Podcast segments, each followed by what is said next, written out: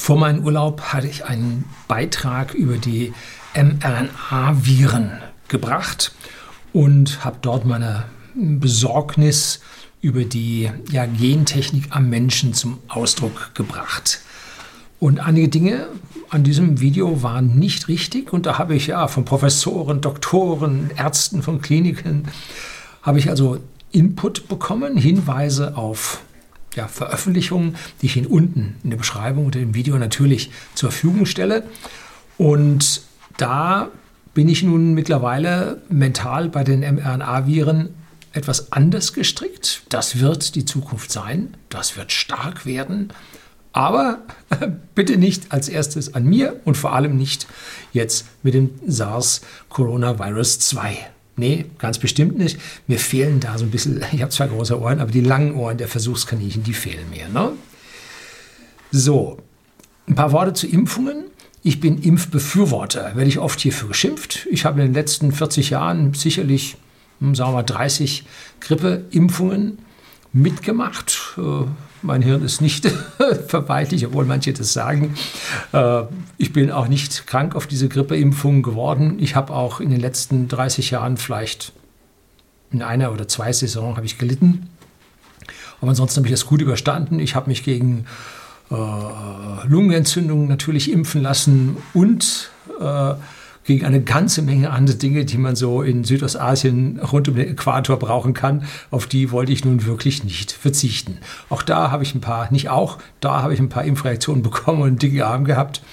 Nun gut, aber die Angst vor dem, was mich dort erwartete, war größer, als ich die Gefahr dieser Impfstoffe eingeschätzt habe. Und es hat sich bei mir bewahrheitet.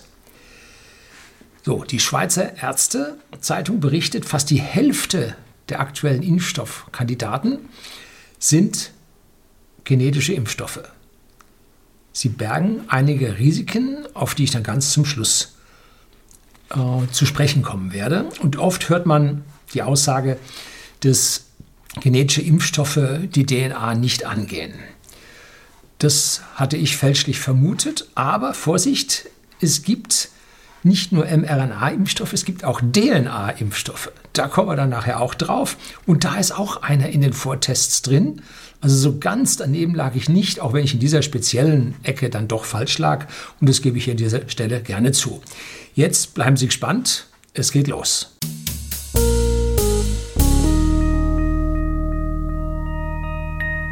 Guten Abend und herzlich willkommen im Unternehmerblog, kurz Unterblog genannt. Begleiten Sie mich auf meinem Lebensweg und lernen Sie die Geheimnisse der Gesellschaft und Wirtschaft kennen, die von Politik und Medien gerne verschwiegen werden.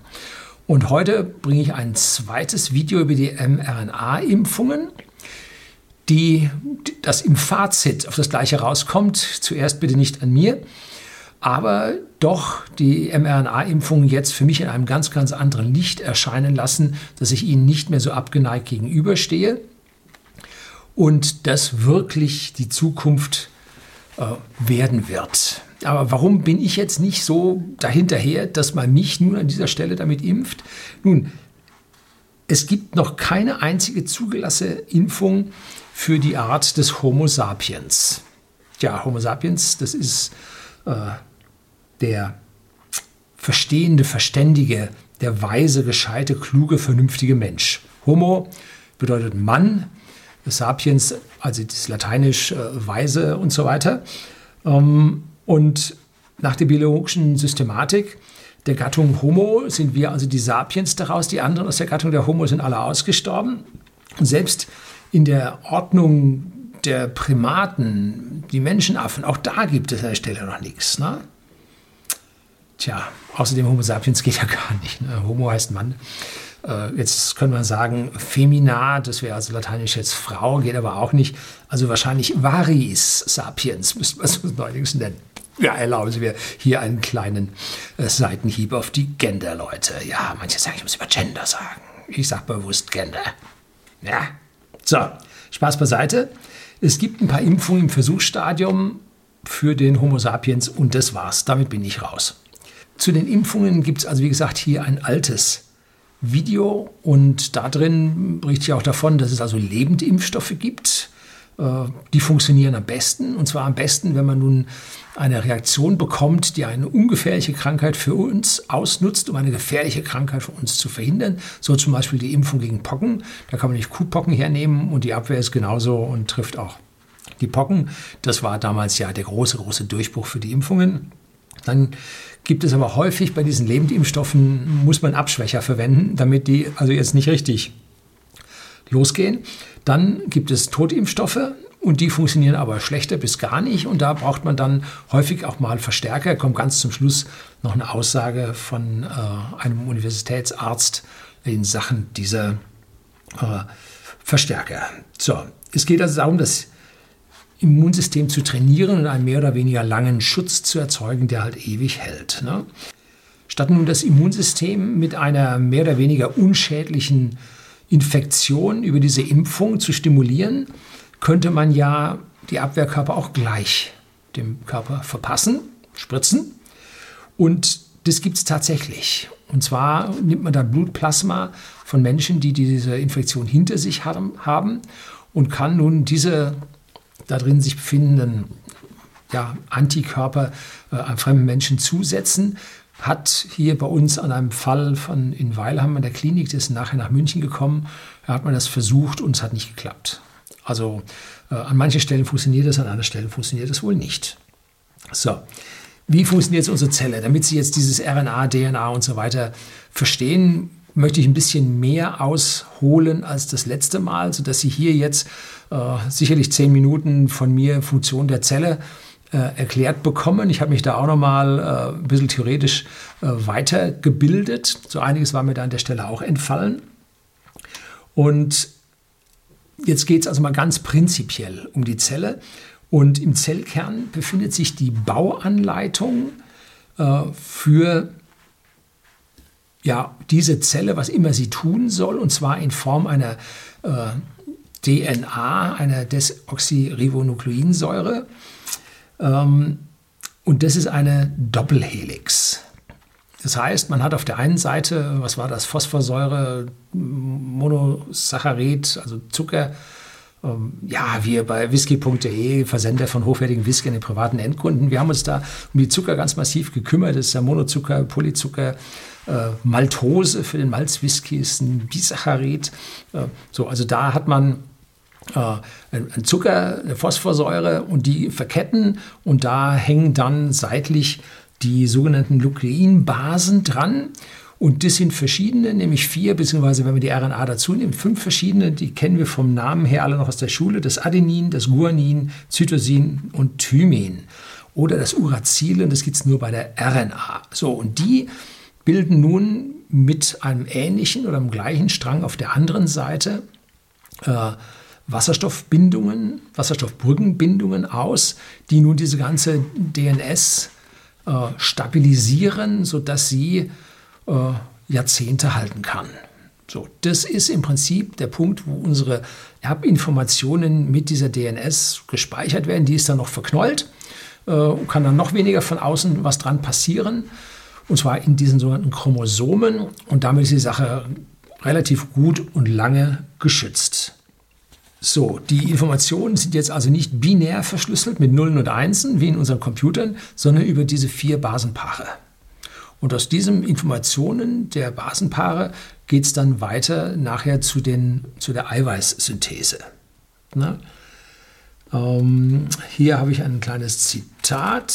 Die vier Bausteine der DNA, die Basen Adenin, Cytosin, Guanin, Thymin, sind in einer genau festgelegten Reihenfolge zu einer langen Kette verknüpft. Dies ist der Schlüssel für die Aminosäuresequenz des Proteins. Jedes Protein hat also eine Startsequenz und da äh, ist ein, eine Reihung von Aminosäuren drauf. Äh, und damit sind die kodiert und können dann entsprechend angreifen und arbeiten. Ne?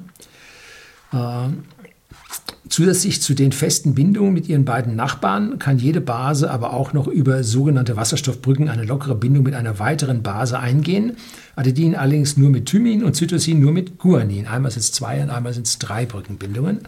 Diese Basen sind komplementär, also miteinander geht nicht, sondern nur zu der anderen. Ne? Die DNA liegt da in der Regel als Doppelstrang vor. Das haben sie soweit alle noch aus der Schule drauf. Und das gibt nun die Chance, dass man diese Information kopieren kann. Man muss nämlich diese DNA nur aufzwirbeln, dann muss man sie, die Brückenbindungen trennen und kann jetzt mit einem Kopiereiweiß hier diese Information von diesem Strang abnehmen und zwar typischerweise von irgendeinem Gen, was jetzt für eine bestimmte Eiweißsynthese zuständig ist. Ne? Und wo kommen nun die passenden Gegenstücke dann daher? Nun, die holt man aus der Ursuppe der Zelle raus, die da nämlich vorliegen. Ne? Man kann jetzt auf zwei Weisen das aufteilen. Das eine ist, ähm, man erzeugt einen Strang, der seinerseits wieder äh, einen zweiten Strang bildet und somit kann man diese DNA kopieren. Dann kann man aus einem DNA-Stück ein zweites DNA-Stück machen, dann geht das erste wieder zusammen und wieder zu und das zweite hat man, man hat eine Kopie davon. Und dann gibt es aber eine sogenannte Transkription, also das nennt sich Replikation und dann gibt es eine Transkription, wo ein Strangabschnitt der DNA als Vorlage genutzt wird und aus Ribonukleotiden, muss ich ablesen, ähm, ein RNA-Einzelstrang mit der, gegen, mit der komplementären, also mit der gegensätzlichen Kodierung, äh, Basensequenz aufgebaut wird, wobei dann Adenin durch Uracil, äh, mit Uracil paart. Ne? So, das ist dann RNA-Kennzeichen. Und diese RNA-Stränge dienen dann als Messenger-RNA und kann dann ja zum Aufbau von Proteinen dienen, indem als Messenger diese Information weitergegeben wird. Und es gibt auch Transfer-RNA und dann eine rRNA, ja, da wird es dann spezieller. So, und dieser Einzelstrang von der RNA hat nun ein paar Eigenschaften, die ihn besonders machen. Er schwimmt also da in der Ursuppe der Zelle und erreicht damit dann die entsprechenden Gegenden oder, oder Zentren der Zelle, wo er nun hin muss, wo er weiterverarbeitet werden kann. Und da er nur ein Einfachstrang ist und diese Wasserstoffbrückenbindungen nicht hat, äh, hält er nur kurze Zeit. Hängt ganz davon ab, was es ist. Ähm, Ob es nun längere, kürzere sind, ähm, in der Regel Stunden, maximal Tage, dann ist diese äh, Messenger-RNA dann kaputt, zerfällt und wird wieder zur Ursuppe.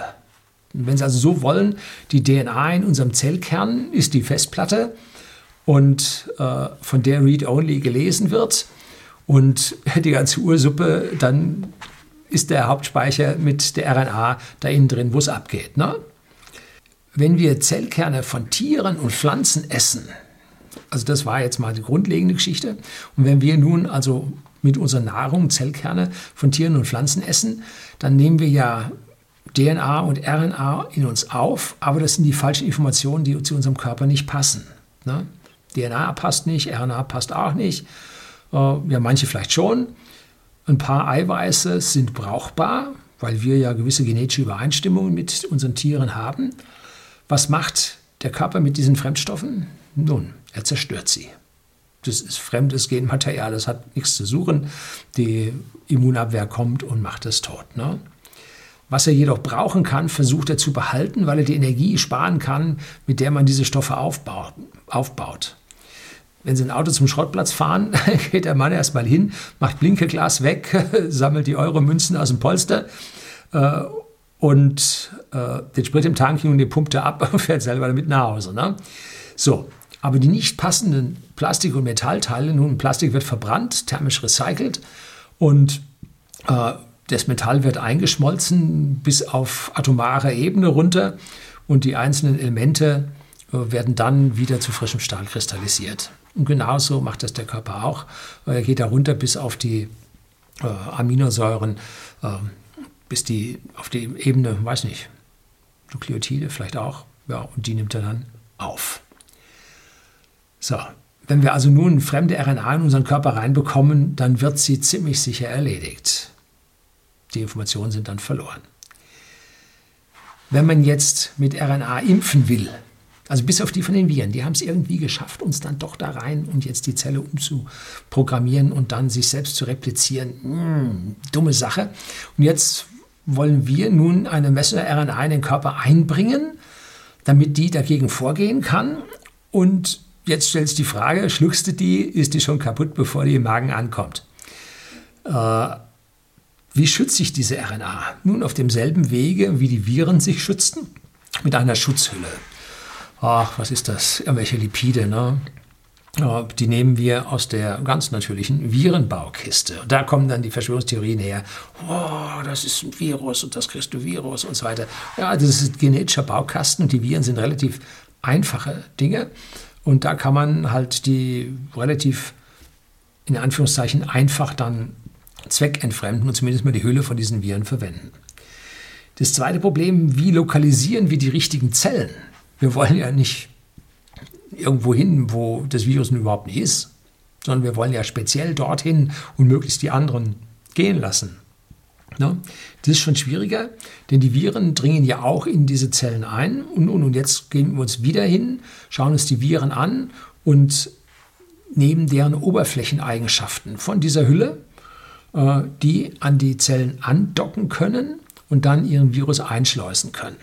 Und genauso machen wir das dann mit unserem Messenger-RNA, docken an die Zelle an, die Zelle reagiert auf die Oberflächenmoleküle, äh, die dort äh, ja, jetzt Reaktionen auslösen und können diese mRNA in sich aufnehmen. Nun, das ist jetzt mal Handwerk, Engineering und jetzt geht es also dann ins Detail das Antigen, was wir da reintun, das muss wirken. Sonst hast du eh verloren. Ne? Äh, es muss also sehr ähnlich zum SARS-Coronavirus 2 sein. Das ist ja selbst ein RNA-Virus, um die richtigen Antikörper zu erzeugen. Jetzt darf es aber nicht so sein, dass, dieser, äh, dass du selbst äh, die schlimmen Eigenschaften davon mit überträgst. Das heißt, man muss jetzt diesen, äh, diese mRNA von dem Virus hernehmen, muss irgendwelche Vermehrungsfunktionen, irgendetwas von dem ausschalten, also die Vermehrungsrate von dem Ding oder die Vermehrung überhaupt völlig unterbrechen. Er muss aber von außen nach wie vor so aussehen, dass sich unser Immunsystem davon überzeugen lässt, dagegen jetzt äh, Antigene zu machen. So, also das ist die Aufgabe von dem mRNA-Impfstoff hier, die Reaktion auszulösen, die der Virus ausgelöst hätte, ohne zu der Krankheit zu führen, die der Virus normalerweise mit sich bringt. Das ist die große Chance an den mRNA-Impfstoffen. Deshalb sind die alle ganz geil drauf. Und das kann nämlich mit chirurgischer, genetischer Präzision genau an der richtigen Stelle genau richtig eingesetzt werden. Jo, wenn es denn nun funktioniert, kommt nachher noch eine Chance für ja, äh, für wild gewordene. Und das, deshalb, das ist der Grund, warum ich da nicht will. Ne? So, mit diesem Eindringen der Messenger-RNA in diese Zelle hinein wird also die Eiweißsynthese dort für diese Antikörper aktiviert und nach kürzester Zeit sollte deshalb der Virenschutz dann vorhanden sein. Das heißt, wir erzeugen Antikörper künstlich, indem wir unsere Zellproduktionen verwenden, um sie zu machen. Das ist ähnlich wie der Virus, der die Zelle verwendet, um sich selbst zu replizieren. Ähm, verwenden wir die Zelle nun, um diesen Abwehrkörper dagegen zu produzieren. Das ist es. Ne? Und wenn nun ein Virus in den Körper eindringt, kann das Immunsystem viel schneller mit seinen äh, Killerzellen hochfahren, weil die Information, was es braucht, ja in diesen Antikörpern bereits enthalten ist, diese Antikörper bereits da sind. Dann vergleicht er, sagt, oh, das ist das, was muss ich machen? Zack, fährt die Abwehr hoch. Ansonsten beginnt ja die normale Infektion und dann geht es Fieber rauf, dann kommen die ganzen Symptome und dann beginnt das Wettrennen zwischen Virus, der Körperabwehr, was das ein oder andere Mal, wenn ja, der eigene Stoffwechsel nicht so funktioniert, wie er funktionieren sollte, äh, dann verliert. Ne? So. Es sollte keine Impfkomplikationen geben, weil ja keine Viren oder Bakterien lebend oder tot eingebracht wurden. Und das wird mit Sicherheit äh, die Zukunft des Impfens sein. Und das wird auch die Zukunft der menschlichen Gentherapie sein. Da hat es also äh, schon einige äh, solche mRNA-Impfungen gegen Krebs gegeben. Da hat man äh, die geringsten genetischen Unterschiede zwischen Krebszellen und normalen Körpergewebe hat man differenziell festgestellt. Und auf diese äh, Unterschiede hat man nun Abwehrzellen programmiert. Und der ging durch den Körper dieser entsprechenden Personen, der stark erkrankten Personen, die dem Tode nahe waren und hat tatsächlich ganz selektiv diese Tumorzellen ausgeschaltet und der Körper konnte sich wieder erholen. Also Impfung gegen Krebs ist möglich, ist allerdings ein Wettrennen. Der Krebs wird festgestellt und nun musste so ein Antiding im Genlabor entwickeln, währenddessen beim Patient der Krebs hurtig wächst. Ein echtes Wettrennen auf Leben und Tod. Wenn man das schnell genug kann, wird der Patient überleben. Wenn nicht, wer zu spät kommt, den bestraft das Leben. Ne? Tja, also, das ist das, worum es an dieser Stelle geht. Und nun, alles gut? Nein, ich habe ja im Titel oben reißerisch geschrieben, dass da also auch äh, böse Sachen kommen können. Und da gibt es einen sehr, sehr interessanten Artikel in der Schweizer Ärztezeitung, den ich Ihnen unten wie immer äh, verlinke. Und daraus möchte ich jetzt auch ein bisschen zitieren. Ähm, der eine Absatz lautet, äh, so haben präklinische Studien mit RNA-Impfstoffen gegen SARS und MERS das Risiko schwerwiegender entzündlicher Veränderungen des Lungengewebes offengelegt, die über eine Überreaktion der TH2-Lymphozyten vermittelt werden. Da gibt es eine extra Studie zu, ist da auch verlinkt. Diese Bedenken gelten grundsätzlich auch, wenn die mRNA über einen viralen Vektor eingebracht wird. Also das ist dieses über die Hülle und so weiter einschleusen, in die Zelle. Das ist der Vektor. In der Regel RNA-Viren wie Retro, Lenti oder Alpha-Viren. Das heißt, man kann auch zu viel des Guten bewirken und der Körper dreht vor Abwehr durch. Das ist jetzt Ergänzung von mir, Zitat Ende. Ähm, auch nicht gesund. Ne? Die Frage lautet, hört der Körper irgendwann wieder auf und kommt ins Gleichgewicht? Oder dreht er durch, bis man hinüber ist? Ne? Das ist die Frage. Nächster Abschnitt. Vakzinen gegen das feline Coronavirus FIPV führen zu adversen Effekten, also gegenteiligen Effekten, sodass bei immunisierten Katzen die Wahrscheinlichkeit, die Erkrankung zu entwickeln, anstieg. Bei einem bislang favorisierten RNA-Kandidaten gegen SARS-Coronavirus 2 zeigte sich jüngst im Primatenversuch, dass das Vakzin zu keiner ausreichenden Immunität führt, obwohl dieser Kandidat bereits zuvor eine Zulassung zur klinischen Phase 1 erhalten hatte. Es muss auch bedacht werden, dass sich Coronaviren möglicherweise relativ schnell verändern. Wir sollten am Ende nicht mit einem Eilverfahren zugelassenen Impfstoff der Evolution des Coronavirus hinterherhinken. Das wird das Problem sein, wenn das Coronavirus jetzt im Sommer verschwunden war. Das RKI konnte den also nicht isolieren äh, und vermehren. Ähm, und jetzt im Herbst kommt wieder einer, der über was weiß ich, an welchen Stellen sich weiterentwickeln und mutieren konnte, äh, haben wir dann nicht einen mRNA-Impfstoff entwickelt, der auf dieses Mutierte überhaupt nicht mehr anspricht. Hm? Dass da Abwehr erzeugt wird, die man gar nicht braucht. Sondern wir hätten schon eine ganz andere gebraucht. Denn das sind RNA-Viren und die verändern sich sehr schnell. Weil es kein DNS ist wie in Bakterien, also Doppelhelix, ziemlich geschützt, sondern einzelne RNA-Stränge. Und da sind Mutationen deutlich leichter, dass sie entstehen. So, und jetzt kommen wir noch zu dem DNA-Impfstoff. Auch da ist ein Kandidat in der Reihe drin. Der baut zwar keine DNA in die humane DNS ein, aber er wird der Zelle hinzugefügt das heißt, fremde DNA wird der eigenen Zelle hinzugeführt, um dort entsprechende RNA zu äh, produzieren, die dann die Zelle im Prinzip programmiert, diese Antikörper zu machen. Ne? Das ist ein ähnliches Verfahren, wie man es bei den genmanipulierten Pflanzen macht, die zusätzliche DNA in ihre Zellkerne eingebracht bekommt. Bei den Pflanzen sind das aber ganze Chromosomensätze, die man denen dazu gibt, damit sie von anderen Pflanzen Eigenschaften mit übernehmen.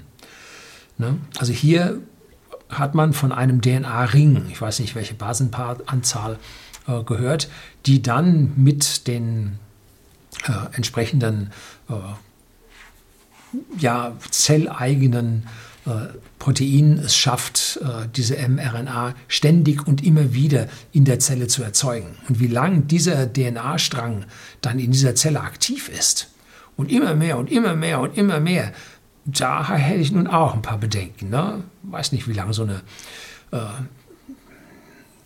im Zweifel doch etwas ungeschütztere DNA in meiner Zelle da unterwegs ist. Das ist der Stoff von der Innovio Pharmaceuticals. Da habe ich unten von Biopharma Dive habe ich äh, einen Artikel unten drin verlinkt. So, zum Abschluss möchte ich jetzt noch ein paar Stimmen aus den Kommentaren auf das andere Video bringen. Da waren also dann die, die, die Impfgegner, der Aluhutträger und so weiter, alle mit dabei.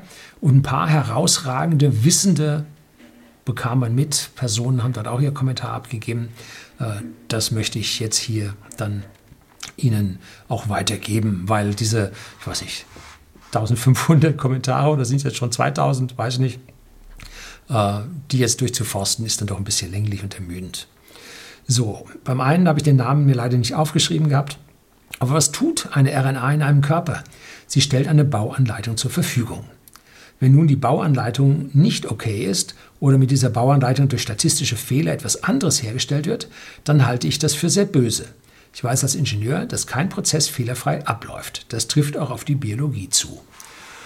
Jo, das ist das, wo ich auch meine Angst habe. Genau da liegt meine Angst begründet, dass die da irgendwas Falsches machen mit der RNA. Ne?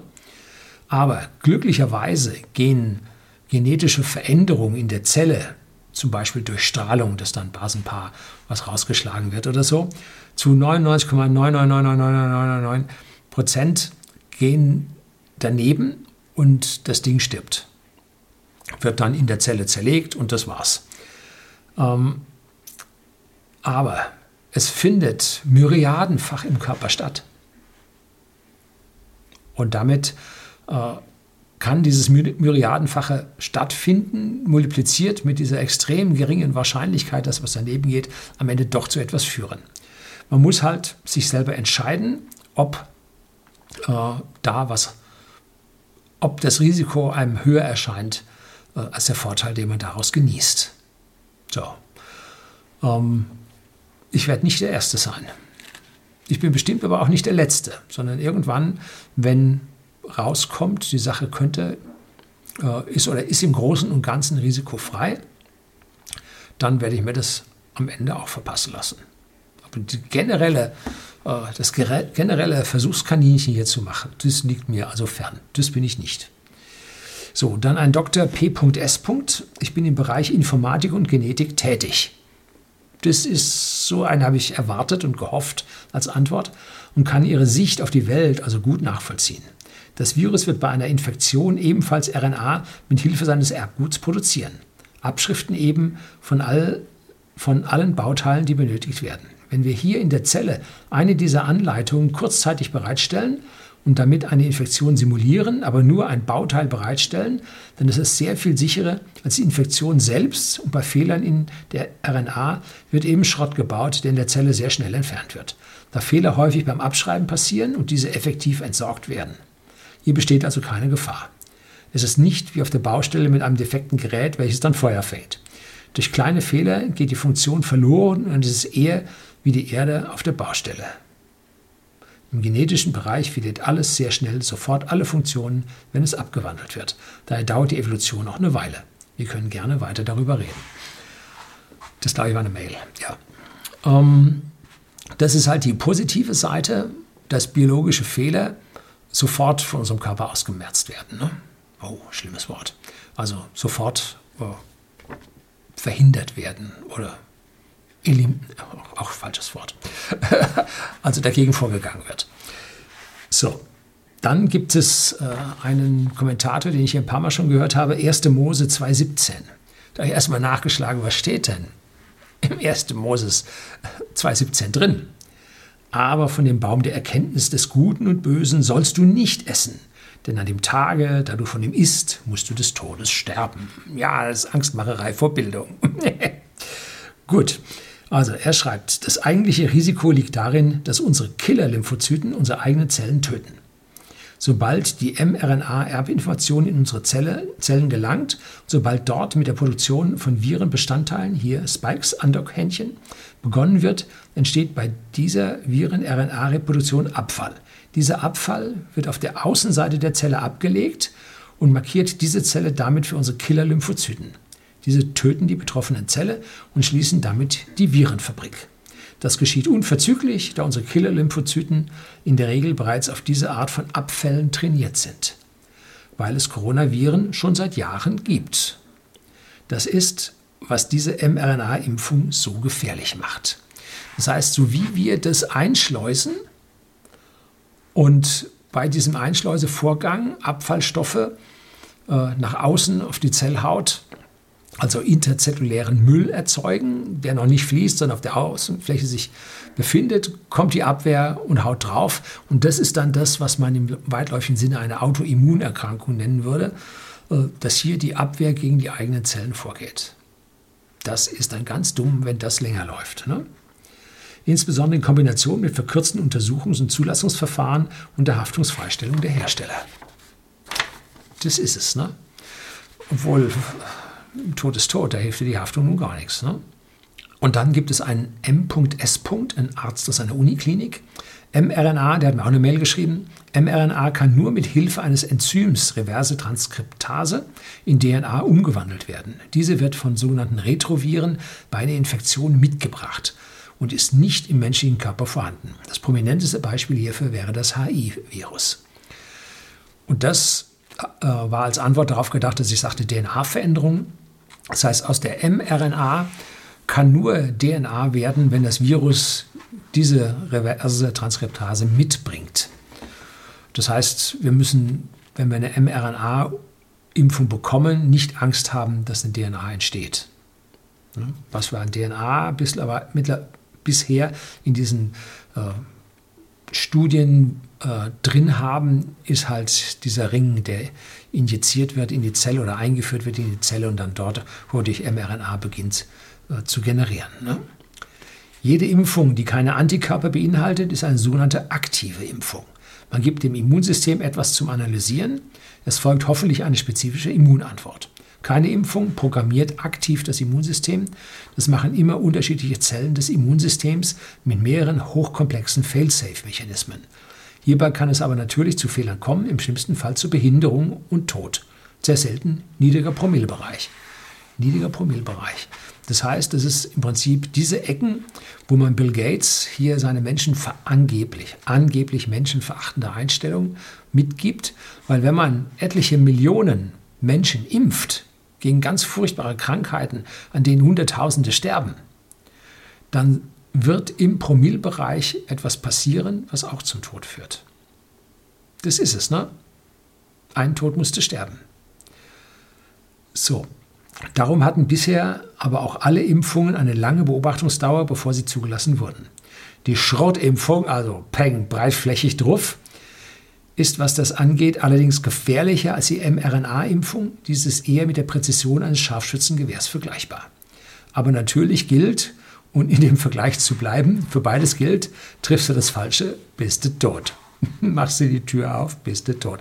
Habe ich in meinem SpaceX-Beitrag gesagt gehabt. Ja, Adjuvantien, meistens Aluminiumhydroxid oder andere Aluminiumsalze, sind seit fast 100 Jahren erprobte Zusätze in konventionellen Impfungen.